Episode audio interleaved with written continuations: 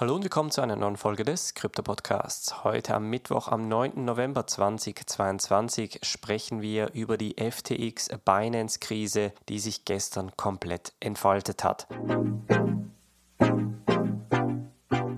Legen wir gleich los. Es geht darum, dass gestern ich bereits im Podcast erwähnt hatte, dass man Gerüchten zufolge davon ausgegangen ist, dass FTX insolvent sei. Grund dafür ist hauptsächlich ein Buchhaltungsdokument, das vor einigen Tagen herausgekommen ist, das vor allem zeigt, dass Alameda Research welches ein Market Maker und Risikokapitalgeber in der Industrie ist, sehr wahrscheinlich mehrere Milliarden US-Dollar im Minus sei. Die Connection zwischen FTX und Alameda ist insofern, dass FTX Alameda immer wieder Kredite herausgegeben hat und diese unter anderem mit FTT, dem FTX-Token, gebackt hat. Der FTT-Token ist aufgrund eines Tweets von Zhangpeng Zhao, dem CEO von Binance, sehr stark gesunken weil man davon ausgegangen ist, dass er aufgrund eines Investments vor einigen Jahren etwa 2,1 Milliarden US-Dollar in Form von FTT auf den Markt spülen könnte. Zhangpeng Zhao hat da ganz klar gesagt, dass er das nicht einfach als Market Sell machen wird, das heißt, dass die 2,2 Milliarden US-Dollar nicht von heute auf morgen auf den Markt kämen, sondern graduell das Ganze rauskäme. Das hat dann zu einem sogenannten Bank Run geführt, das heißt, die Leute hatten Angst, dass die Gelder auf FTX nicht mehr gesichert sind und haben angefangen, ihre Gelder herauszubezahlen. FTX ist da absolut ins Schwitzen gekommen gestern und auch in den letzten Tagen und hat zwar viele Transaktionen durchgehen lassen, aber gestern gegen Mittag haben sie dann die Auszahlungen komplett gestoppt. Das hat dann die Gerüchteküche weiter angetrieben und vor allem den FTT-Kurs weiter hinuntergetrieben. Das Ganze ging so schnell, dass man davon ausgegangen ist, dass FTX de facto insolvent sei, weil wenn eine Börse die Auszahlungen stoppt, dann ist höchste Alarmstufe rot. Etwa zwischen 18 und 19 Uhr Zürichzeit ist dann herausgekommen, dass Binance eine sogenannte Absichtserklärung unterzeichnet habe, FTX eventuell übernehmen zu können. Der CEO von Binance und der CEO von FTX haben sich gleichzeitig auf Twitter gemeldet und behauptet, dass das das Beste sei, um vor allem die Kundengelder zu schützen. Und hier ist jetzt wichtig, wie der FTX-CEO das Ganze formuliert hat. Er hat nämlich geschrieben, Customer Funds will be covered one-to-one. -one. Also anstatt zu schreiben, Customer Funds are covered one-to-one, -one, also die Kundengelder sind jetzt gerade gesichert, hat er geschrieben, dass die Kundengelder gesichert werden sollen in der Zukunft. Und das deutet darauf hin, dass FTX sehr wahrscheinlich nicht genug Geld hatte, um den Bankrun zu überleben. Das heißt, in dieser Abwärtsspirale ist natürlich der FTT-Preis wieder sehr stark gesunken, somit die Werte von FTX auch gesunken und weil später herausgekommen ist, dass FTX FTT, also den FTX-Token als Token in der Buchhaltung benutzt hat, um weitere Kredite aufzunehmen, hat das Ganze natürlich in dieser Abwärtsspirale geendet. Nach dieser Nachricht hat der Markt ganz kurz sehr stark performt, also FTT-Token, Bitcoin, aber auch Ethereum sind sehr, sehr stark gestiegen und dann plötzlich hat die Abwärtsspirale wieder begonnen. Es kamen nämlich Gerüchte herauf, dass FTX mehrere Milliarden US-Dollar Schulden hatte, dass sie versucht haben, Risikokapital an Land zu ziehen, es aber nicht geschafft haben und dass Binance eventuell FTX nicht kaufen würde. Denn wie gesagt, Binance hat nur eine Absichtserklärung, also ein Letter of Intent, LOI, unterzeichnet um schlussendlich FTX zu übernehmen. Jetzt sind sie aber in der Phase der Due Diligence, das bedeutet, dass sie die Bücher, das gesamte Geschäft durchleuchten dürfen ohne dabei einen Deal durchzuziehen. Das heißt, im schlimmsten Fall könnte FTX samt den Kundengeldern komplett insolvent gehen und somit natürlich einen großen Schaden in der Kryptoindustrie auslösen. Wenn Binance aber FTX übernehmen sollte, dann fragen sich viele Leute, hat denn Binance nun nicht zu viel Kontrolle in diesem Markt? Denn Binance ist natürlich eine der stärksten Kryptobörsen rein vom Handelsvolumen, wenn nicht überhaupt die größte.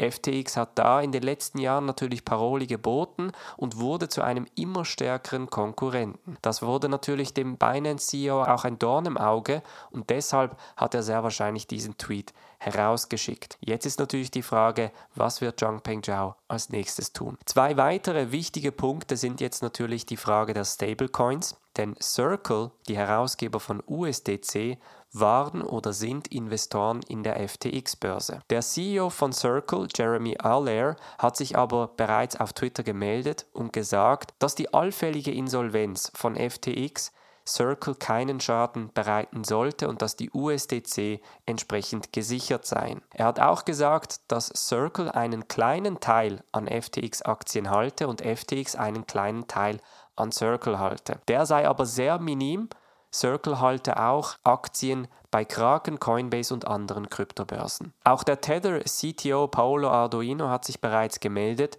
und ganz klargestellt, dass sie keinerlei Gelder an FTX geliehen haben, aber auch, dass sie keinerlei gesicherte Anleihen bei FTX gelagert haben. Das bedeutet, USDT, Tether, aber auch USDC scheinen zumindest für den Moment sicher zu sein. Ein weiteres Thema ist natürlich Solana. Denn FTX hält bis heute 10% aller Solana-Tokens im Umlauf. Und das hat dann natürlich die Gerüchteküche wieder angefeuert, weil die Leute nun davon ausgehen, dass wenn Binance FTX übernehmen sollte, Solana für Binance natürlich ein Dorn im Auge sei, weil Binance natürlich die Binance Chain bzw. den BNB Token halte. Das heißt, die Angst, dass der Solana Token bzw. das Solana Ökosystem nun am Ende angekommen ist, ist momentan sehr hoch und das widerspiegelt sich im Solana Preis wieder. Das wiederum hat eine andere Abwärtsspirale in der DeFi-Welt ausgelöst, denn auf Solana gibt es ein DeFi-Protokoll, das Solend heißt, und da gibt es einige Wale,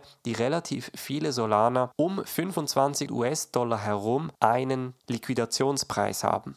Das bedeutet, dass wenn der Preis von Solana weiterhin sinken sollte und der Wahl keine Collateral wieder einschießt, also weiteres Geld eigentlich für die Kreditdeckung einbringt, dann könnte dieser Kredit sich komplett auflösen bzw. wird dann aufgelöst, marktverkauft und das würde bedeuten, dass zweistellige Millionenbeträge an Solana plötzlich auf den Markt gespült werden. Diese Angst packt momentan die Kryptomärkte und es ist sicherlich in diesem Jahr eines der absolut verrücktesten Tage gewesen, aber definitiv auch in den letzten fünf bis sechs Jahren in der Kryptoindustrie, die ich erlebt habe, war der gestrige Tag eines der verrücktesten Tage überhaupt. Wie es jetzt weitergehen wird, ist natürlich unklar. Auf der einen Seite sagen die Leute, Binance muss FTX übernehmen, um das Überleben der Industrie zu sichern, weil ansonsten der Reputationsschaden der Industrie zu stark sei. Denn FTX ist natürlich vor allem auch in den USA sehr präsent aufgetreten, hat sehr viele große Investoren an Land gezogen und konnte bei einer Bewertung von 32 Milliarden US-Dollar weiteres Risikokapital vor einigen Monaten einsammeln. Wichtig ist dabei noch die Unterscheidung zwischen FTX US und FTX global. Denn FTX US soll von dieser Übernahme eigentlich komplett unabhängig weiterhin existieren. Auch die Auszahlungen auf FTX USA sind nach wie vor möglich. Momentan ist einfach nur FTX global betroffen. Die andere Frage ist natürlich, wenn Binance FTX übernehmen sollte, ob Binance da dann nicht zu viel Macht in dem Markt hat. Zhangpeng Zhao, der CEO, hat sich dann nochmal zu Wort gemeldet und auch das Thema Proof of Reserves angesprochen. Es geht dabei nämlich darum, dass die Kryptobörsen momentan regulatorisch nicht verpflichtet sind, auszuweisen, wie viel Gelder sie auf den Banken haben.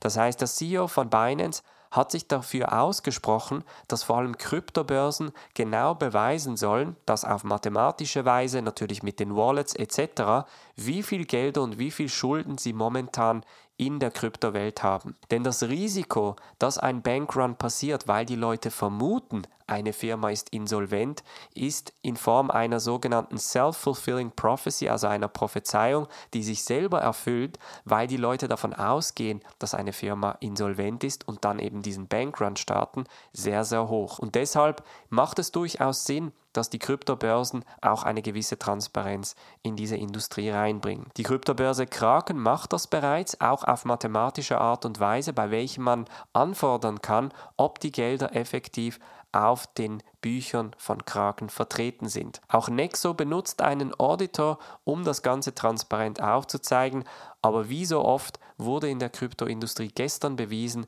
dass es nach wie vor der wilde Westen ist und dass man niemandem wirklich vertrauen kann von den ganz, ganz großen Investoren.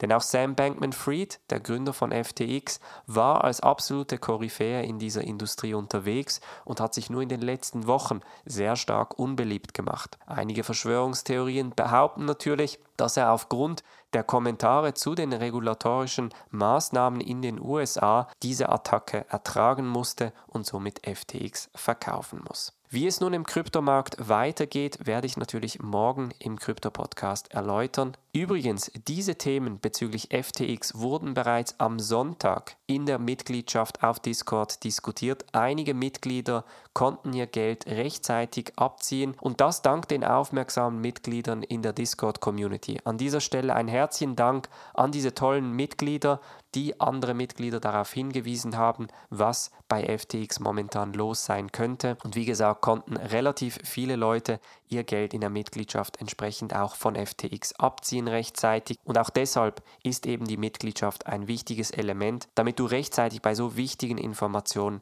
entsprechend informiert wirst. Das war's von der heutigen Folge. Wir hoffen auf morgen einen positiveren Tag. Macht's gut und bis dann.